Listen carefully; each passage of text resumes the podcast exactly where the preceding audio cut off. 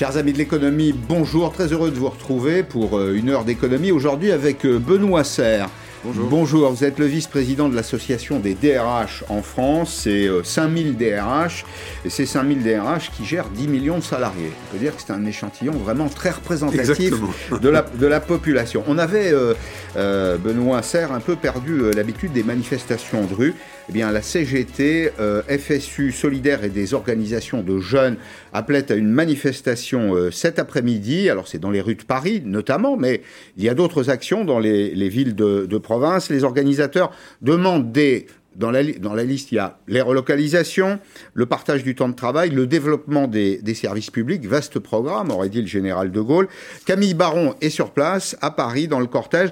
Est-ce que, Camille, c'est une euh, manifestation un peu pour le principe, sans illusion, juste pour marquer le coup?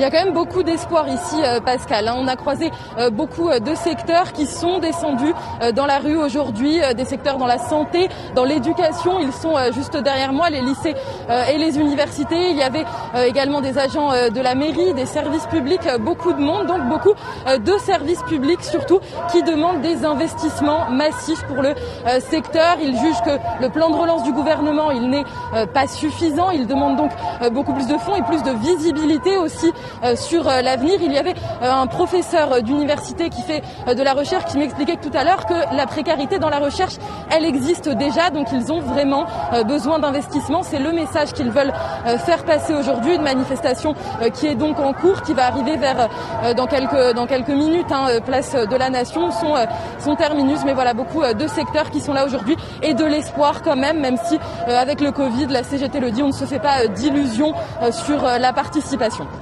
Justement, juste une question. Des milliers, des dizaines de milliers, comment vous évaluez la participation?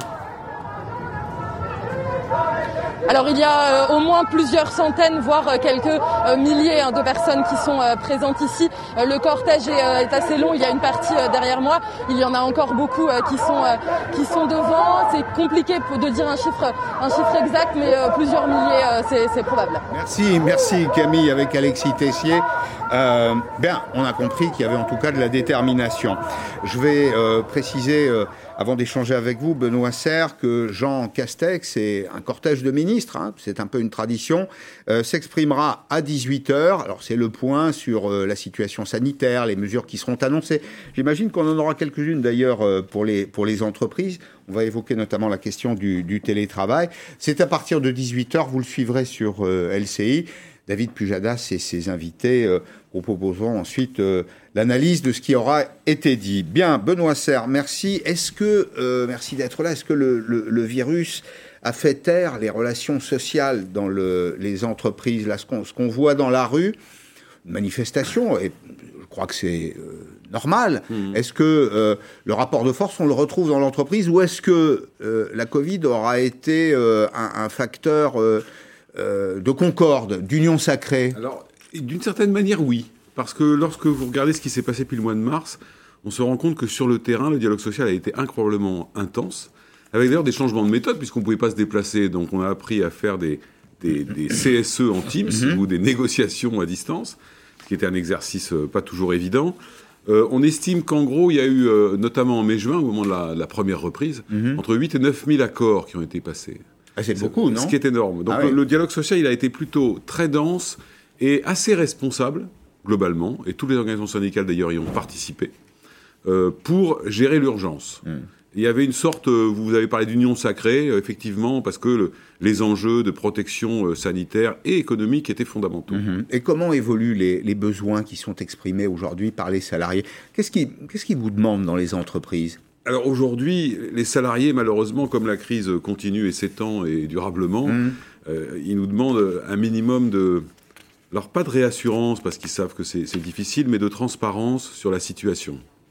Je pense que c'est important dans les entreprises, et beaucoup s'y attachent, de donner un petit peu de perspective, parce que dans le monde, ou dans l'univers euh, totalement instable et inconnu, avec des règles législatives ou réglementaires qui changent toutes les semaines, Mhm. peut-être encore ce soir, on verra, C'est possible. euh, oui. C'est possible, on est- Ouais. on est à l'abri de rien. Ouais. Euh, c'est vrai que les, les- les entreprises essayent de donner de la perspective et de la transparence. Et d'ailleurs, il y a une, une, enquête très intéressante qui est sortie en septembre qui montrait que jamais le niveau de confiance des salariés dans leur entreprise n'avait été aussi haut depuis 5 ans. Ce qui est quand même très intéressant comme je, changement. Je ne veux pas utiliser de mots qui seraient déplacés, mais le, le sentiment familial au bon sens du terme, c'est renforcé euh, dans, dans, les entreprises. Une espèce, oui, ce que je veux exprimer, c'est une forme de communauté de destin. Alors, d'une part, mais surtout le manque de ne pas pouvoir y aller. Ah. Vous avez sans doute noté ça. Il y a, on a observé depuis euh, le deuxième confinement, en fait, euh, septembre-octobre, que les salariés, et là c'est pire, pire, que tout, ou mieux que tout, je ne sais pas, nous, de, nous disent Ah non, mais nous, on veut revenir. C'est d'ailleurs pour ça que le gouvernement est moins directif sur le fait du 100% télétravail. Parce que ça ne marche pas. Là ne marche pas parce que les entreprises, c'est pas bon pour elles, et ça ne marche pas parce que les salariés n'en veulent pas. Et donc, le plaisir de se retrouver au bureau, mm. si j'étais un peu provocateur, je dirais, on a redécouvert que l'entreprise n'est pas qu'un lieu d'exploitation. C'est un lieu euh, de collaboration, euh, un lieu de d'échange, d'échange, mm-hmm. de socialisation, et, ça, c'est un point qui est assez euh, positif pour la suite. Donc, le télétravail, au départ, c'était la bonne solution. C'était peut-être même un peu amusant. Oui. Hein, c'était une rupture. Hein, c'était une rupture dans la, dans la façon de travailler, de, de produire. À la fin, euh, c'est plutôt une sinécure. Alors il y a eu deux. Non, non, faut peut-être pas exagérer dans, dans, pas, dans Pas jusque là. Euh, très bien. Au premier confinement, le télétravail s'est installé sous l'effet de la sidération, de la découverte. Vous savez que la France était un, un, pays très en retard sur le télétravail par rapport à d'autres, comme les pays d'Europe du Nord ou les États-Unis. Et puis, la troisième chose, c'est que les entreprises et les salariés se disaient, bon, cette histoire-là, ça va durer deux, trois mois, et puis après, on va reprendre une vie normale. Mhm. Au deuxième confinement, ils ont compris que ça ne durerait pas de trois mois. Le président de la République l'a dit d'ailleurs, on en a au moins jusqu'à l'été 2021, et ils se disent, et les entreprises et les salariés, là, on s'installe durablement dans un modèle. Mhm. Donc, le tout télétravail. Et puis, on s'est rendu compte que le tout télétravail, c'était dévastateur sur le moral des gens, sur euh, leurs conditions de vie. Est-ce qu'on sait pourquoi? L'isolement, le sentiment de voir sa vie professionnelle envahir sa vie privée, l'incapacité à bien gérer son temps de travail. Vous avez des gens épuisés parce que, d'une certaine manière, comme ils sont en télétravail, ils, sont d'une certaine manière disponibles en permanence. H24. H24, et donc mm. euh, il faut savoir fixer des règles, ça c'est le rôle des entreprises et des managers, et c'est aussi le rôle des salariés de dire, bon, stop, il n'y a pas de raison que j'ai euh, un Teams ou un Zoom ou je ne sais quoi à 21h, c'est pas prévu. Mm. Oui, alors sauf quand on travaille avec euh, chose. Hein, l'étranger. Mais mm, les entreprises n'ont pas codifié ces, ces, relations. Enfin, c'est le rôle d'un DRH, a priori. Alors, vous avez raison. Éviter bah, la, capillarité, vie privée, vie professionnelle. Vous avez raison, on a appris sur le tas. C'est-à-dire que vous vous souvenez, hein, le 16 mars, le président de la République décrète le confinement, craque du jour au lendemain. En 48 heures, toutes les entreprises se transforment. Mhm. Il a fallu qu'on s'organise un tout petit mhm. peu. Et le télétravail a surgi. Et vous savez que ça, ça, a commencé par des sujets très très matériels, avec des entreprises qui constataient que certains de leurs salariés qui pouvaient télétravailler, en fait, n'avaient pas d'ordinateur portable. Donc il a fallu en acheter. C'est des choses très concrètes. Et puis après, ça s'est petit à petit organisé. Mais le télétravail, ça nécessite une préparation. Comment calcule-t-on le temps de travail quand on fait du télétravail? Alors, c'est une bonne question, parce que... Alors, il y a les gens qui sont au forfait, hein. Alors, vous avez les forfait, ça c'est réglé. Très bien. Vous avez ceux qui pointent. Ouais qu'est-ce que signifie pointer chez soi? Donc on a vu apparaître euh, des idées euh, pour le moins bizarres, qui étaient de dire on va calculer le temps de passage sur l'ordinateur, ce qui nous donnera à peu près le temps mm. d'eux. Certains ont voulu d'ailleurs mettre en place une sorte mm. de badgeage à domicile, ce qui ne signifie pas grand-chose. Mm. Euh, c'est vrai que cette question-là, si vous avez demain une société du travail qui est composée à 50 ou 60% de salariés qui ont une part de leur activité en télétravail, la question du calcul du temps de travail va se poser. Mmh. Parce que l'une des forces, et ce qui est apprécié d'ailleurs dans le télétravail, c'est la liberté d'organisation, précisément. C'est pas le 9h-18h. C'est plus tout à fait la même euh, relation hiérarchique dans ces conditions. Alors, la relation hiérarchique, oui, alors, si vous la prenez sous son angle très présentéisto français, euh, en revanche, on peut très bien euh, travailler à distance et avoir une relation hiérarchique et managériale mm. normale, même si c'est difficile à distance. Mm. Mais effectivement, les règles du fameux, en bon français, euh, command and control, en ont pris un coup. Oui, c'est ça. Alors, on ne sait pas ce que dira le Premier ministre euh, ce soir. On s'en doute un peu, euh, malgré tout. Bon, il y a quelques éléments qui colorent le dossier. Euh, Madame Borne a beaucoup pris la parole ces derniers jours sur la question du, du, télétravail. Et puis, il y a un ou deux autres indices qui sont extrêmement concrets. Par exemple, la surveillance de l'administration. L'administration se déplace aujourd'hui dans les entreprises pour vérifier que le télétravail est bien la règle quand c'est absolument indispensable, comme l'a constaté d'ailleurs Patrick Ninine. Visite surprise des inspecteurs du travail dans cette entreprise d'agroalimentaire. Et donc on vient euh, contrôler euh, la mise en place du télétravail dans l'entreprise. Ils sont venus s'assurer que les règles sont respectées. Le patron leur fait visiter les locaux plutôt vides, car pour assurer la distanciation sociale, il a mis deux tiers des salariés en télétravail. Les agents sont venus aussi vérifier que ce chef d'entreprise prend en considération la santé des employés qu'il a placés en télétravail. L'employeur il doit évaluer les risques qu'il fait encourir en mettant en place le télétravail. C'est-à-dire comment il euh, supprime une partie de la relation sociale que les salariés ont dans l'entreprise et donc comment ça peut avoir un impact psychologique sur les salariés. Risque de stress, de troubles physiques, dépressifs. Cette entreprise a défini un cadre de travail pour respecter l'équilibre entre vie privée et professionnelle. C'est euh, le droit à la déconnexion, savoir si les salariés euh, en fait on, arrivent à se fixer des plages horaires de, de travail. Après une heure d'échange, aucun grief n'est retenu contre la société. Dans cette autre entreprise, la dirigeante a dû composer avec ses salariés, la plupart d'entre eux souhaitant revenir. Il a fallu bousculer les plannings et même créer des listes d'attente. Les managers s'organisent pour pouvoir dire à quelqu'un ben, cette semaine, toi, tu vas pouvoir venir tel jour et tel jour, mais tu ne pourras pas venir tous les jours. Et le but du jeu, c'est de réussir à garder un équilibre comme ça. Le télétravail recule progressivement depuis deux mois. En novembre, 70% des salariés qui pouvaient télétravailler y ont effectivement eu recours, contre 64% aujourd'hui. Bien, Benoît Serre, je rappelle que vous êtes vice-président de l'association des DRH, 5000 DRH, 10 millions de salariés gérés, si je peux me permettre mmh. cette formule, par, euh, par ces 5000 DRH. On a toujours cette petite manie du contrôle. Alors, L'administration pourrait nous répondre la confiance n'exclut pas le contrôle. Oui, eh ben, elle nous le répond d'ailleurs. oui, c'est ce qu'elle dit. Je pense qu'elle est plus à l'aise sur la deuxième proposition que sur la première. Si vous voulez, euh, depuis mars, je crois que globalement, il y a forcément ici ou là des erreurs, mais les entreprises et les organisations en général ont quand même fait preuve d'un sens des responsabilités et d'une mmh. capacité d'adaptation assez incroyable. D'ailleurs, si vous vous souvenez, en, je me souviens en août-septembre, on me disait, vous vous rendez compte, 26% des clusters sont dans les entreprises. Aujourd'hui, c'est 29. Ça veut dire qu'on contrôle quand même pas trop mal le système. Ouais. Et donc, c'est vrai que le gouvernement a annoncé des contrôles pour renforcer le télétravail. On le comprend. Mais on aurait aimé aussi peut-être avoir un message de confiance en disant vous avez quand même fait le boulot depuis le mois de mars. C'est pas complètement comme ça que c'est reçu, en tout cas. Mhm. Après, sur la baisse du télétravail, elle est un peu trompeuse. Oui, il y a une baisse très forte du 100% télétravail. En novembre, il y avait 45% des gens qui étaient à 100% télétravail. Aujourd'hui, on est à peu près à 30%. Les 15, c'est pas des gens qui ont arrêté le télétravail. Les 15%, c'est des gens qui sont revenus une journée. C'est des gens qui ont réduit la dose de télétravail. Mais oui, parce qu'ils n'en pouvaient plus. Et ne perdez pas de vue que les employeurs ont une responsabilité pénale de la santé de leurs collaborateurs. Et lorsque vous avez un collaborateur, ce qui m'est arrivé, vous appelle et vous dit Moi, je peux plus, il faut que je revienne. Au moins un jour par semaine. Vous n'allez pas lui dire non. Hmm ou alors vous allez constater qu'il déprime et que ça va. Vous voyez ce que je veux dire? C'est un sujet de responsabilité de terrain. Alors, je comprends que le gouvernement donne des orientations. on, sait qu'au mois de janvier, après qu'on ait beaucoup parlé avec eux, et tant mieux, les organisations syndicales d'ailleurs nous ont suivis là-dessus. Euh, ils ont accepté d'organiser un jour par semaine. Là, c'est ce qui va se passer. On verra. Maintenant, il faut voir que les, les contrôles. C'est un jeu à trois, en fait. Hein. Il, y a, il, y a, les salariés, avec euh, les organisations représentatives du personnel, il y a les entreprises, il y a l'administration. Qui a le plus changé dans tout ça? Et qui n'a pas changé? Qui doit changer? Oh, c'est difficile de porter un tel jugement, mais, ah non, mais, c'est votre point de vue que je, Mon point de vue, c'est que je pense que les entreprises, ont, certaines d'entre elles en tout cas, ont vraiment intégré la donnée de la santé de leurs collaborateurs, de la protection sanitaire de leurs collaborateurs, au-delà des gestes barrières de faire plus attention à la manière dont les choses se passent sur un plan humain. Les organisations syndicales ont vite compris, au moins pour certaines d'entre elles, qu'effectivement se jouait là quelque chose, avec notamment la disparition de la frontière vie privée-vie professionnelle, et puis aussi, sans doute, une plus grande difficulté à être en contact avec leurs mandants. L'administration, elle, je pense que dans un certain nombre de cas, notamment je pense à la médecine du travail, elle a été assez en collaboration. Mm-hmm. Et ça, c'est plutôt bien.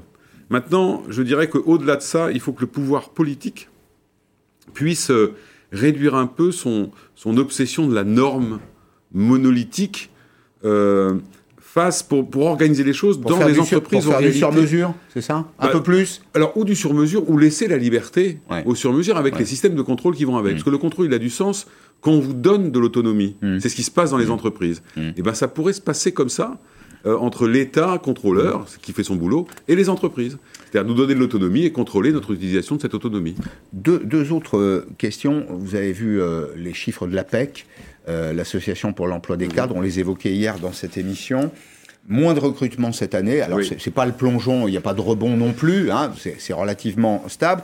Est-ce que un des risques, ça n'est pas qu'on s'aperçoive dans cette période où il y a des salariés qui sont éloignés de l'entreprise, qui ne sont pas finalement indispensables. C'est effectivement l'un des dangers qu'on commence à percevoir de manière très claire. Et c'est ah, sérieux, ça. Et c'est sérieux, parce qu'on ah. se rend compte euh, que quand, vous savez, les entreprises, en la période d'hyper-confinement, certaines étaient ouvertes, comme vous le savez, et étaient concentrées sur leur métier, leur cœur de métier. Et elles ont découvert, d'une certaine manière, qu'un certain nombre de services étaient en sous-chauffe, mmh. et d'autres étaient en surchauffe. Donc il y a un sujet de réallocation de ressources. Donc il ne faut pas forcément en conclure qu'il y a trop de monde, mais est-ce qu'ils sont bien au bon endroit? Et ça, ça pose la question de la transformation des métiers et des compétences. Mmh. Autre élément, la nature du contrat de travail. Un salarié qui s'éloigne de l'entreprise, c'est un lien de subordination un peu plus mou, si je puis dire. Euh, c'est euh, une relation hiérarchique euh, différente et c'est peut-être le premier pas vers l'économie des contrats qui viendrait d'une certaine façon des contrats d'objectifs ou des missions, si vous préférez, qui viendraient substituer le monde des contrats de travail pur et dur tel qu'on l'a connu Alors je ne pense pas qu'il y aura une substitution complète. En revanche, il y aura un, éclatement des modalités de contrat. Dans mmh. le contrat de mission, il existe déjà, il date de la loi de 2016. Mais au-delà de ça, on observe que si ça continue comme ça, il n'y a pas de raison que ça s'arrête. Les entreprises auront à gérer un corps social en trois parties, si vous voulez. Les salariés classiques, dits en CDI ou en CDD. Vous aurez les salariés en CDI, mais en télétravail, majoritaire, c'est-à-dire qu'on voit, mhm. somme toute, assez peu. Et puis, on ne peut pas écarter l'idée que certains, notamment dans les métiers très euh, concurrentiels, autrement dit ceux qu'on cherche, la guerre des talents, se diront, après tout, je vais peut-être vendre ma prestation comme individu à une entreprise que tout le monde me cherche, donc j'aurai pas de mal à trouver des contrats, mhm. et ça fera jouer un peu la concurrence tarifaire. Mhm.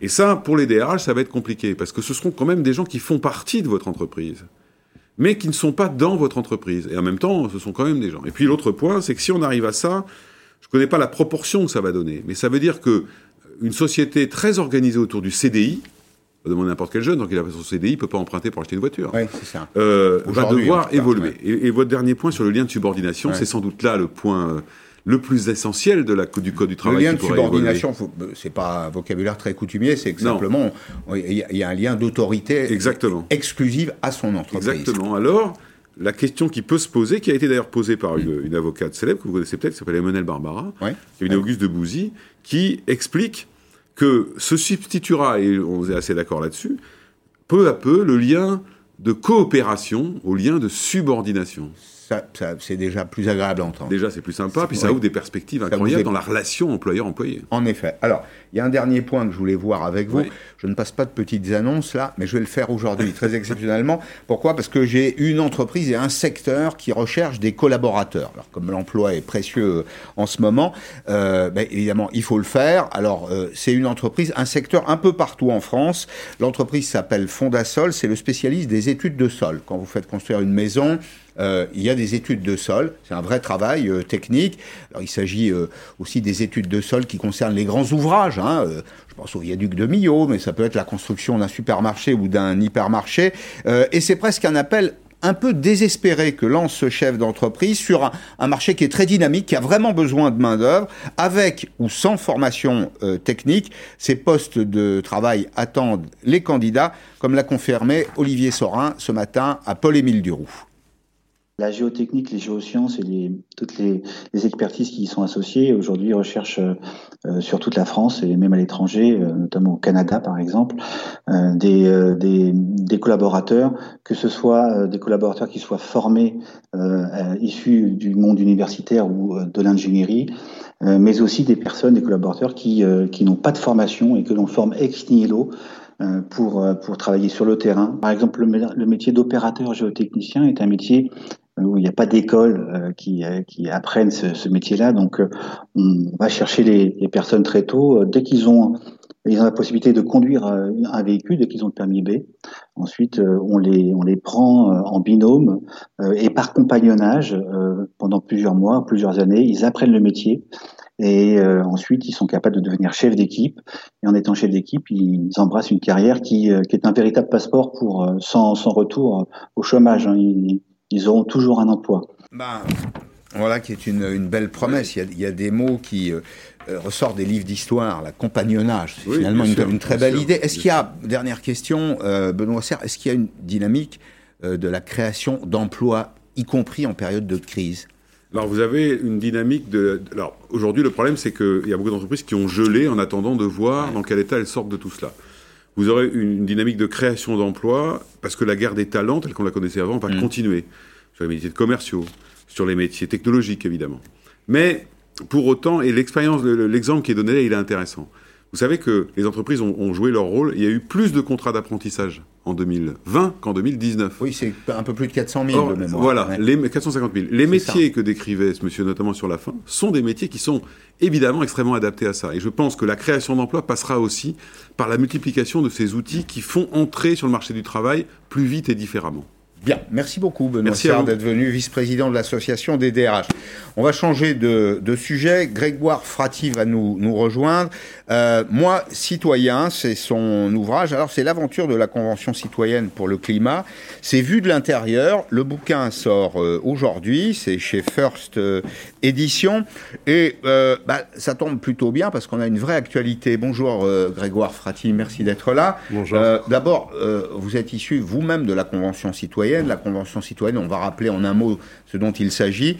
2019, 150 citoyens qui ont été euh, tirés au sort. Euh, un objectif qui est de formuler des propositions pour réduire les émissions de gaz à effet de serre. 149 propositions, toutes n'ont pas été retenues, mais on va on va l'évoquer. Et l'actualité, c'est que réalité, l'État a été condamné. Euh, on l'a appris hier pour carence fautive dans la lutte contre le réchauffement climatique par le tribunal administratif de Paris. Ce que retiennent euh, les juges, c'est que l'État avait pris un certain nombre d'engagements. Alors c'est une affaire de fourniture de moyens. C'est assez compliqué sur le terrain juridique. On va dire que l'État n'aurait pas respecté ses engagements selon les magistrats et que donc il doit être regardé comme responsable d'une partie du préjudice. Mais il a refusé aux requérants, il y avait des ONG notamment, un dédommagement pour préjudice écologique, un euro au titre du préjudice euh, moral. Alors, nous sommes dans un pays euh, qui a inventé en droit administratif la, responsabilité sans faute de l'État. C'était euh, l'arrêt Touzelier. C'était 1956, une longue histoire. L'État n'avait pas commis de faute, mais on a retenu sa, sa responsabilité. En fait, peut-être que c'est aussi le produit de ce que vous avez euh, imaginé ensemble à la Convention citoyenne. Peut-être qu'on est en train de passer ce que les juristes appellent un droit mou, un droit dur dans le domaine du climat. Effectivement, et ça va faire du bien, je pense, à tout le monde, parce que euh, hier là, ce, euh, cette décision de justice, elle vient acter l'inaction de l'État, et ça, ça c'est quelque chose de fort. Maintenant, il faut se dire qu'est-ce qu'on fait, parce que l'idée, c'est pas de se regarder le nombril et de se dire ça y est, on a été, on, on a condamné. Mais l'État a-t-il vraiment été inactif? Vous savez, quand euh, j'entends ça, je me dis toujours, la France est un bon élève dans le domaine euh, de la lutte contre le réchauffement, et c'est elle qui se fait taper sur les doigts. Je me dis au fond de moi-même, est-ce que c'est pas un peu injuste? Alors dire que l'État est un bon élève, c'est euh, une prise de position. La France, ça, oui, et, la exactement. France, Certains diraient qu'on n'en fait pas assez, et Mm. je fais partie de ceux qui disent qu'on n'en fait pas assez. Euh, la France s'est engagée via les accords de Paris. Euh, la France, en plus, était un des leaders de ces accords de Paris pour euh, se donner des objectifs, des objectifs qui sont partagés euh, non pas par quelques pays, mais par quasiment tous les pays du monde. Mm. Ces objectifs, maintenant, il faut les assumer. Il faut y aller. Il faut y aller vers cette réduction des émissions de gaz à effet de serre. Et hier, ce qui a été euh, acté, on va dire par la juridiction, c'est de se dire, bah voilà, la France n'a pas tenu ses engagements et c'est quelque chose de fort parce que la France doit tenir ses engagements. Elle le doit vis-à-vis de ses responsabilités euh, juridiques, mais aussi euh, vis-à-vis de la planète, la planète qu'on laissera à nos enfants. Euh, il y a des choses à faire, il faut les faire. La Convention citoyenne a posé euh, plein de propositions sur la table. Maintenant, il s'agit de les mettre en œuvre. Il s'agit pas simplement de faire de l'incantation, mais de faire de l'action. Mais est-ce qu'elles sont toutes éligibles à une mise en œuvre? Ben oui, parce que toutes ces propositions, elles ont été euh, travaillées, étudiées, euh, pas que par 150 citoyens, mais aussi par des experts, par des juristes, par des scientifiques, par des euh, militants, mais aussi par des entreprises. C'est un travail qu'on a mené mmh. euh, de longue haleine avec tous les acteurs de la société pour justement poser 150 mesures qui ne sont pas hors sol, mais qui sont au contraire sorties par le quotidien. On avait imaginé une taxe carbone euh, qui mmh. allait régler tous les problèmes. On n'est pas les premiers. Hein. Non, on n'est pas les premiers, mais cette, cette taxe carbone s'est confrontée au mur des réalités. On a bien vu les gilets jaunes. Et donc là, l'État s'est dit, qu'est-ce qu'on peut faire? C'est un peu ce que je raconte dans mon livre, c'est mmh. comment est-ce qu'on va chercher ces 150 citoyens pour leur dire, aidez-nous, donnez-nous un coup de main. On a besoin de sortir de nouvelles idées, de nouvelles propositions. Et ces propositions, bah maintenant, on a la chance, elles font le débat. Maintenant, il faut qu'après avoir fait le débat, qu'elles soient mises en application. Et bah voilà, ça va être l'enjeu de la loi climat qui arrive la semaine prochaine au Conseil des ministres. Alors la judiciarisation de cette affaire en France, elle correspond à une tendance générale, à une tendance mondiale. Vous l'avez observé comme moi. Un peu partout dans le monde, les tribunaux prennent des décisions. Euh, et qui sont pas toutes contraignantes, mais en tout cas qui peuvent être dans certains cas relativement euh, incitatives. Est-ce que euh, si on s'inflige à nous-mêmes une espèce de blessure juridique, on ne risque pas de fausser la concurrence? C'est-à-dire que quand on se compare, par exemple, avec les entreprises américaines, on va retenir le monde des entreprises ou les entreprises chinoises. Les nôtres, en général, sont plus vertueuses. Vous avez vu comme moi qu'il y a euh, une loi qui change les normes du bâtiment. On, vise à décarboner le, secteur de la construction. Les, les, constructeurs automobiles font des efforts aussi. Est-ce qu'on ne va pas se tirer une balle dans le pied et en réalité faire un cadeau à nos concurrents? Il y a deux choses à ça. Déjà, la première chose, c'est que ces accords de Paris dont, je parlais tout à l'heure, c'est des accords qui ont été signés par tous les pays du monde. La Chine, les États-Unis viennent tout juste de rentrer, mhm.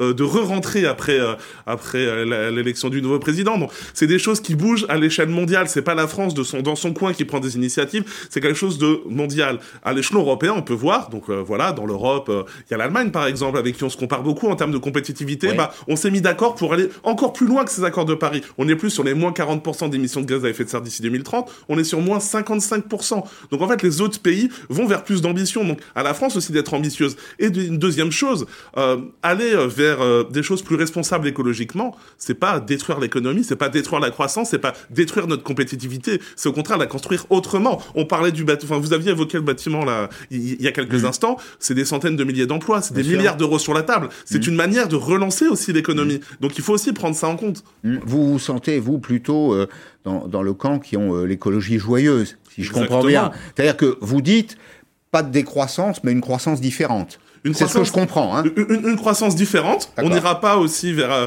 je, je, pense qu'on sera obligé d'aller vers un petit peu de résilience parce que il faut aussi euh, savoir penser à. Qu'est-ce que c'est la résilience bah, Savoir consommer mieux et quitte à parfois consommer moins. C'est pas c'est pas un gros mot de le dire et c'est pas parce qu'on consomme moins euh, que ça crée de la décroissance justement mmh. parce que euh, voilà si on veut sur le plan de l'alimentaire consommer des choses qui sont locales, qui sont bio, bah on crée de l'économie, on crée de l'emploi et on consomme mieux et on va pas surconsommer des produits qui viennent de l'autre bout du monde. on sent que vous avez vécu, hein, vous, votre convention citoyenne. vécu, et, vous l'avez, et, on l'a vécu à 150. Et vous l'avez vécu à 150. Alors vous, vous avez fait quelque chose de plus que les autres, c'est que vous l'avez raconté dans un livre hein, qui s'appelle euh, Moi citoyen. Vous racontez, alors c'est tout à fait intéressant parce qu'on rentre dans le détail. Hein, c'est, les discussions du quotidien, c'est quelles sont les relations avec les experts, qui sont les experts, c'est, tous ces éléments.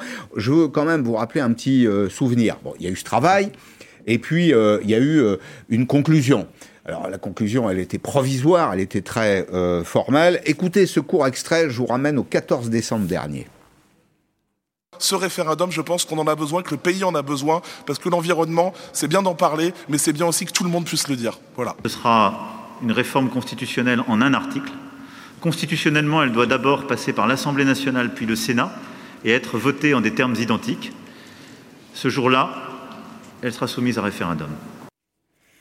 Bon, vous l'avez eu. Hein vous savez, poser une question au président de la République et obtenir une réponse, c'est plutôt rare, non? C'est plutôt rare, et surtout pour obtenir un référendum. Ça fait des années euh, que les citoyens réclament des référendums sur divers sujets.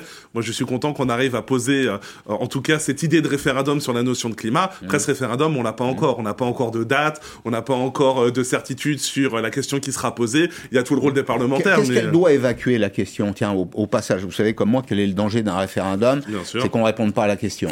Mais en fait, ça, c'est des choses qui, quand on écoute euh, les experts de sciences politiques, nous disent en fait, c'est pas vrai. Euh, on, on, répond à la question. Et moi, je fais partie de ceux qui pensent que justement les Français euh, ne sont pas des moutons qui vont voter euh, comme ça au pied levé. Ils vont se renseigner, ils vont se, ils vont devenir un peu des experts du climat, ils vont vivre une campagne justement référendaire qui va permettre à chacun mmh. de s'informer, de se sensibiliser, d'avoir de la communication sur l'environnement. Et chaque Français ensuite décidera oui ou non s'il décide de mettre dans nos valeurs de la République ces notions d'environnement, de diversité biologique. Mais ce qui est surtout important, c'est ce moment de campagne où en fait l'écologie va rentrer dans tous les ménages de France, qu'on soit pour ou qu'on soit contre. Déjà, se poser la question, c'est la première marche. C'est pas déjà le cas à votre avis? Mais je, pense... je, trouve qu'on est un peu dur avec les Français parce que je, je, je les vois évidemment euh, au quotidien. Ça n'a pas valeur de statistique. Il y, a, ce que vous voyez vous, ce que je vois moi, évidemment. Mais malgré tout, il y a des tendances qui s'expriment. D'ailleurs, ce que vous évoquiez, euh, peut-être consommer différemment. Alors, il y a ceux qui ont euh, à franchir le mur du pouvoir d'achat. C'est un, vrai problème. C'est un vrai problème parce que consommer mieux, ça suppose parfois qu'il euh, faut dépenser un peu plus et certains ne le, peuvent pas. Tout, tout ça, c'est extrêmement euh, complexe. Comment vous voyez votre rôle, vous, membre de la Convention citoyenne, dans l'après? Il y aura ce référendum, vraisemblablement, on ne sait pas quand, mais est-ce que vous vous allez continuer à militer? Comment vous allez faire? Ah, Alors, je, je, suis pas sûr que le terme militer soit le bon terme. Nous ne sommes pas des militants, nous sommes 150 citoyens. Mais oui, on continuera d'expliquer. En fait, je, pense que ce qui manque, c'est cette claque climatique. C'est ce que j'explique dans le livre, c'est la manière dont nous, on a été pris et on nous a informés. Et on est euh, tous tombés d'accord sur le fait que on ne prenait pas conscience de l'urgence climatique. Oui, on en a entendu parler. Oui, on fait notre tri parce qu'on nous demande de le faire. Mais finalement, on a eu cette claque climatique qui nous a dit, bon, là, au bout d'un moment, il faut que je me remette en question. Il faut que j'accepte de changer certaines choses. Et c'est ça, cette campagne référendaire. Voilà ce qu'elle peut amener. Ce qu'elle peut amener, cette prise de conscience plus large. Oui, beaucoup de Français euh, en prennent conscience. Il y en a de plus en plus. Et de toute façon, on va dans un mouvement qui va aller vers plus euh, d'environnement, de, protection de la biodiversité, parce que de mmh. toute façon, on n'aura pas le choix. Et puis, je crois aussi que euh, cette notion de référendum, ce sera peut-être donner un coup de pied un petit peu aux politiques pour qu'ils se rendent compte que les Français, oui, sont mobilisés sur la question. Ah, parce ça, c'est la première chose. Hein. Parce que ce qui bloque, souvent, ce sont les, les, actions politiques, ce ne sont pas des actions citoyennes. Non, c'est pas les actions citoyennes, c'est pas non plus les entreprises qui ont compris qu'il y avait une demande du, marché. Souvent, ce sont les politiques qui pensent que les Français n'accepteront pas la transformation ou la transition. Mais vous, à titre personnel, vous croyez plus dans la contrainte ou dans l'incitation? Je pense qu'on peut pas faire l'un sans l'autre. C'est-à-dire que euh, on avait un mandat, c'était de faire des propositions concrètes pour réduire de moins 40% les émissions de gaz à effet de serre, dans un esprit de justice sociale. Et tout est dans cet esprit de justice sociale. C'est-à-dire qu'il va falloir pouvoir emmener les Français à changer leurs habitudes. Donc là, on va arriver avec certaines notions de contraintes, d'interdiction, d'obligation. Mais dans un esprit de justice sociale, c'est-à-dire qu'il va falloir les accompagner, les emmener, déjà les informer, puis ensuite leur donner des moyens. On parlait de l'alimentaire, vous m'avez dit, bah oui, c'est cher, c'est compliqué. Ça peut être cher. Et, bah, on a une de nos mesures, c'est quoi? C'est de faire des chèques alimentaires pour les euh, revenus les plus modestes. C'est-à-dire mm. que les personnes les plus modestes pourront, mm. grâce à des chèques alimentaires, bah, se fournir en produits bio, mm. en produits locaux. Et c'est tout à fait une réponse avec on essaie de vous emmener là-dessus, mais on vous accompagne. Je, je, vois que vous êtes plus pour l'économie des solutions. Comment l'écologie et l'économie des solutions. Comment jugez-vous l'écologie d'Europe Écologie Les Verts, qui est plus une écologie de la contrainte? J'évite de me positionner euh, sur euh, sur cette sphère qui est plus de la politique. Et justement je crois que c'est notre force en tant que citoyen. C'est que nous nous avons fait des propositions qui n'appartiennent pas à un parti qui n'appartiennent pas à un courant mmh. politique au sein de la convention citoyenne. On avait des gens qui sont chez LR qui sont chez Europe Écologie Les Verts qui sont chez LREM qui sont chez la France Insoumise. On a même des gens anarchistes ou qui ne votaient pas depuis des dizaines d'années. Et c'est cette force là du citoyen d'avoir pu se réunir dans nos différences dans nos courants différents pour se mettre d'accord. On a réussi nous à faire ce grand écart politique euh, on attend que les euh, politiques soient capables de le faire aussi, parce que mettre d'accord le SDF, le pilote de ligne, l'agriculteur, la retraitée et l'ouvrier, nous on l'a fait. Bah maintenant voilà, euh, au courage politique. Bien, bon, il a de la voix du coffre, euh, le citoyen. Hein, le citoyen Grégoire Frati. Vous êtes, vous êtes jeune, hein, vous avez 32 ans, vous vivez en Normandie, je crois que vous avez un, un, bébé, c'est ça Oui, c'est ça, j'ai une petite fille de 2 ans. Une petite fille de 2 ans, et donc vous pensez à elle aussi, comme on pense à nos enfants. Exactement. Et, à ceux qui seront les enfants de nos enfants. Merci beaucoup d'être venu, je renvoie à votre livre, Moins citoyen, Grégoire Frati, c'est en collaboration avec Ondine Kayat, et c'est chez First Edition. Merci d'être venu jusque-là. Dans un petit instant, Bénédicte Perrol, elle est députée, euh, La République En Marche, spécialiste euh, des euh, questions financières. Elle est juriste d'abord et j'ai beaucoup de questions à lui poser, à commencer d'ailleurs par une question simple. Comment vont les députés La République En Marche? À tout de suite.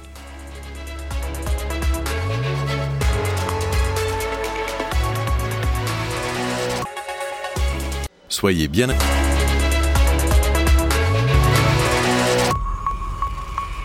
Bonjour Bénédicte Perrol. Bonjour. Merci, vous êtes député LAREM de l'Allier, vous êtes euh, juriste, membre de la commission des, des, finances. On va commencer par un élément de détail. Les députés se sont vus attribuer une petite augmentation de 15% de ce qu'on appelle la dotation matérielle. C'est une enveloppe annuelle qui euh, sert euh, probablement au quotidien des parlementaires. Elle passe de 18 950 euros à 21 800 immédiatement protestation de l'intersyndicale des collaborateurs qui disent l'homme doit passer avant le matériel. Alors, je veux être à charge et à décharge et rappeler que euh, sous cette mandature, l'Assemblée a fait 54 millions d'euros d'économies.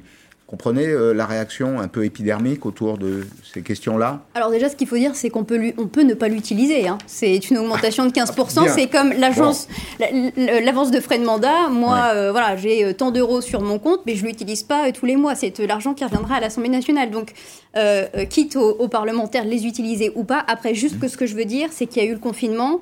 Moi, par exemple, il a fallu que j'équipe j'ai équipé en ordinateur portable mes collaborateurs, euh, c'est pas pour moi que je vais utiliser cet argent. Donc c'est quand même important euh, de dire. Ça a une vraie fonction. Oui, ça, a une vraie utilité. C'est pour équiper euh, nos collaborateurs, éventuellement nous-mêmes aussi en termes d'ordinateur portable, parce que je suis pas convaincue que tous les députés étaient équipés. Donc il mmh. s'agit de s'adapter en fait aux, aux, règles que nous connaissons actuellement, qui est le télétravail. Hein. Alors vous êtes membre de la commission des finances, j'en profite également pour euh, euh, battre l'actualité, notamment l'actualité fiscale. Pour tous ceux qui ont des employés de maison, il y a une décision du Conseil d'État qui risque de compliquer les choses là où elles étaient relativement simples. Alors pour les ménages, la règle était euh, la suivante. le crédit d'impôt pour l'emploi à domicile représentait 50% de la dépense et avec un plafond, c'est toujours plafonné, à 12 000 euros. Les activités qui sont à l'extérieur. Alors, j'ai pensé à, par exemple, les promenades d'enfants, les sorties pour les seniors, peut-être les commissions aussi qu'on fait pour les gens euh, euh, qui sont en difficulté, qui ont du mal à se déplacer. Tout ça devrait être l'objet d'une facture à part. Pourquoi avoir compliqué quelque chose de simple? Alors, c'est une dépense fiscale qui est en augmentation permanente, qui a fait l'objet de nombreux débats. Déjà, euh, j'ai envie de dire, les deux dernières euh, lois de finances sur ces fameuses aides. Ça peut être des aides à domicile, c'est toutes les mmh. activités qui sont autour finalement de la famille, de la personne dépendante. Euh, il y a, nous, ce que je peux dire du point de vue parlementaire, c'est qu'on a beaucoup de mal à contrôler cette niche fiscale qu'on connaît et qui sont très nombreuses aujourd'hui en France. Là, il y a des abus, à votre avis? Je pense que les abus existent, existent de partout, pas uniquement sur cette niche fiscale, mais mmh. je pense qu'il faudra qu'on regarde en détail cette décision du Conseil d'État, mais c'est la bataille de certains de mes collègues parlementaires qui est d'entrer dans le détail, peut-être sur la déclaration fiscale, de davantage détailler ce à quoi ça sert pour pouvoir faire un suivi et faire notre travail de parlementaire dans cette période où la dépense publique est nombreuse. Absolument, mmh. il faut que euh, on fasse attention à l'argent public. Mmh. Vous pensez qu'il y a des sociétés qui servaient euh, de cette enveloppe pour euh, comme d'un fourre-tout, c'est ça? On, chargeait, je veux dire les choses simplement, on chargeait la facture c'est possible et j'ai une, une collègue qui prend souvent l'exemple du jardinier euh, pour euh, des personnes qui ont euh, les moyens voilà, de ne pas forcément avoir recours à cette aide fiscale. Donc c'est peut-être très très large et il faut effectivement qu'on regarde cette décision sûrement justifiée du Conseil d'État. Alors, votre contribution aux échos avait retenu notre attention il y a quelques jours sur les contreparties, c'est un vrai sujet d'actualité comme les autres d'ailleurs, sur les contreparties demandées aux entreprises pour les aides perçues. Vous évoquez, et je vous cite, j'ai besoin d'un petite explication de texte, le recyclage des mauvaises idées qui conduit à prendre la mauvaise direction. Qu'est-ce que ça veut dire? Ça veut dire que on peut prendre l'exemple du CICE, par exemple, euh, crédit d'impôt euh, pour l'emploi, qui, avait déjà fait l'objet de ces débats. Peut-être pour être simple, euh, moi je pense qu'une mesure fiscale égale un objectif. Parce que sinon, on se perd dans tous les sens. Parce que ce qui était visé notamment dans le cadre de ce débat conditionnalité contrepartie, c'était la baisse des impôts de production. Euh, et ceux qui bénéficiaient, les entreprises qui bénéficiaient des impôts de production, il aurait fallu conditionner à ce qu'elles aient des trajectoires de baisse d'émissions de CO2. Déjà, moi j'adore l'idée, hein, mais euh, dans la vraie vie, je ne sais pas comment on fait, hmm. en vrai. Et en plus, d'un point de vue constitutionnel, je ne suis pas convaincue que ça tienne la route. Mais au-delà de ça, euh, et sur tous les sujets fiscaux, et en particulier de la fiscalité environnementale, je pourrais vous en parler longtemps, pourquoi on manque à chaque fois l'objectif bah Parce qu'on donne de multiples objectifs. Il faut que ce soit de la fiscalité de rendement. Il faut que ce soit euh, une fiscalité qui incite à tel et tel comportement. Eh ben, c'est très simple. Au final, on n'atteint aucun des objectifs qu'on s'était fixés au départ. Donc, c'est pour ça que je dis qu'il faut. Je, je, je, ne, je, ne, nie pas l'objectif. Je, pense que l'objectif, il, est, euh, il, est, il, est, il est utile. Il faut qu'on regarde effectivement comment les mmh. entreprises sont plus vertueuses et ont des véritables plans de baisse de trajectoire et de, de baisse d'émissions de CO2, mais pas à travers ces euh, mesures euh, fiscales. euh, voilà. sans- Est-ce que je dois comprendre que vous vous êtes aperçu, comme parlementaire, vous avez été juriste avant, vous avez travaillé dans des entreprises, que dans la vraie vie, les choses ne se passent pas comme on l'imagine à l'Assemblée? Oui, alors euh, effectivement, moi j'étais juriste, il m'est arrivé de passer des heures et des jours à décrypter euh, des articles fiscaux. Euh, c'est vrai que parfois, quand euh, voilà, on, regarde ce qui peut se passer à l'Assemblée nationale, euh, euh, où, où- où on débat d'idées, c'est très très bien, mais il faut qu'on soit toujours, et parfois on l'oublie, et parfois on est éloigné de ce qui peut se passer dans la vie de l'entreprise et comment le juriste, lui, il va prendre le texte, il va l'interpréter et il va l'appliquer dans son entreprise. Mais pourtant, il n'y a jamais eu autant d'entrepreneurs à l'Assemblée nationale qu'avec cette mandature. Qu'est-ce qui se passe? Quand on rentre à l'Assemblée nationale, on change de costume, euh, on change d'état d'esprit Non, mais ce qui est compliqué, c'est qu'on demande, on porte des convictions, on porte Oui, des sûr. idées, et c'est vrai Ouais. qu'on fait de la politique. Et Mm. donc, euh, c'est vrai que souvent, ça, se- on n'est pas parfait exactement dans le texte, et peut-être qu'on veut trop entrer dans le détail. Et je me souviens euh, d'un échange qu'on avait eu avec le Premier ministre, qui justement, peut-être, nous disait qu'il fallait davantage être en, en généralité. La loi, elle est là pour encadrer, pour fixer les grandes orientations. Et on voit qu'on fait des lois bavardes qui ne fixent aucun euh, euh, cadre. Au final, elles ne font que bavarder. Euh, et, et au final, on ne sait plus comment l'appliquer. Euh, J'ai rencontré récemment des avocats de ma circonscription.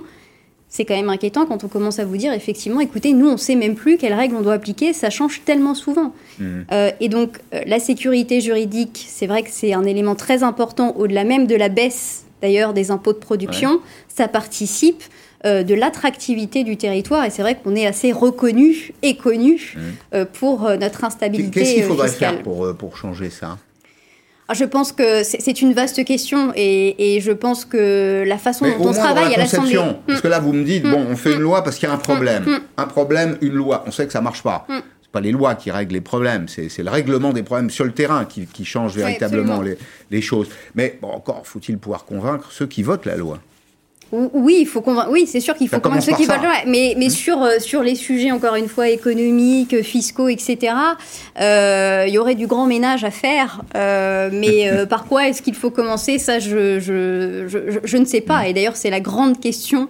Je ne crois pas au grand soir fiscal. Au bout de quatre ans de mandat, Ouais. c'est, on a bien vu qu'on a fait des grandes réformes fiscales très importantes, majeures, mais que ça provoque énormément, énormément de perturbations. On le voit notamment pour les collectivités territoriales. Rassurez-moi, vous n'êtes pas désillusionné.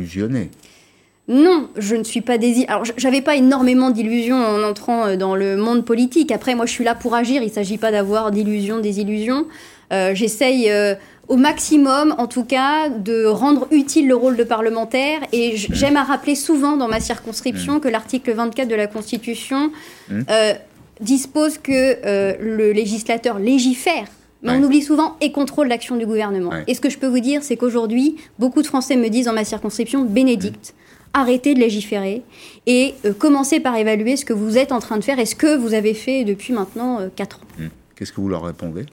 Je leur dis que je me- je m'efforce, moi. euh, Vous voyez, là, j'ai entamé des travaux euh, d'évaluation, des propositions que j'avais faites dans le cadre de la lutte contre l'évasion fiscale. Donc, j'évalue la taxe, la mise en œuvre de la taxe sur les services du numérique, la déduction des charges d'intérêt, enfin, tous ces sujets fiscaux pour lesquels on a beaucoup débattu à l'Assemblée. Et finalement, une fois que c'est débattu, euh, on passe à autre chose. Mm. Or, euh, Il faudrait vérifier que Bien ça sûr, marche ou que ça bien marche sûr, pas. absolument. Et je pense- corriger bien si sûr, ça je pense à pas. un sujet très important sur Mm. les redevances de brevets. On a modifié euh, euh, l'imposition euh, euh, des licences. Et bien, Mm. tout ça, ça se vérifie. Comment ça se met en œuvre dans la dans l'entreprise et dans la vraie vie. Merci beaucoup Bénédicte Perrol, merci d'être venu à dans vous. Périscope, c'était passionnant de vous écouter. Petite leçon de choses parlementaires Bon, euh, le, monde, le monde continuera de tourner et puis euh, peut-être que vous êtes nombreux à l'Assemblée nationale aujourd'hui à avoir compris que euh, c'est formidable de voter des lois théoriques parfaites. Mais a à côté de ça, c'est ce que je retiens, la vraie vie. Merci. dans un petit instant, Arlette Chabot. À demain, 16h, en direct sur LCI. À demain.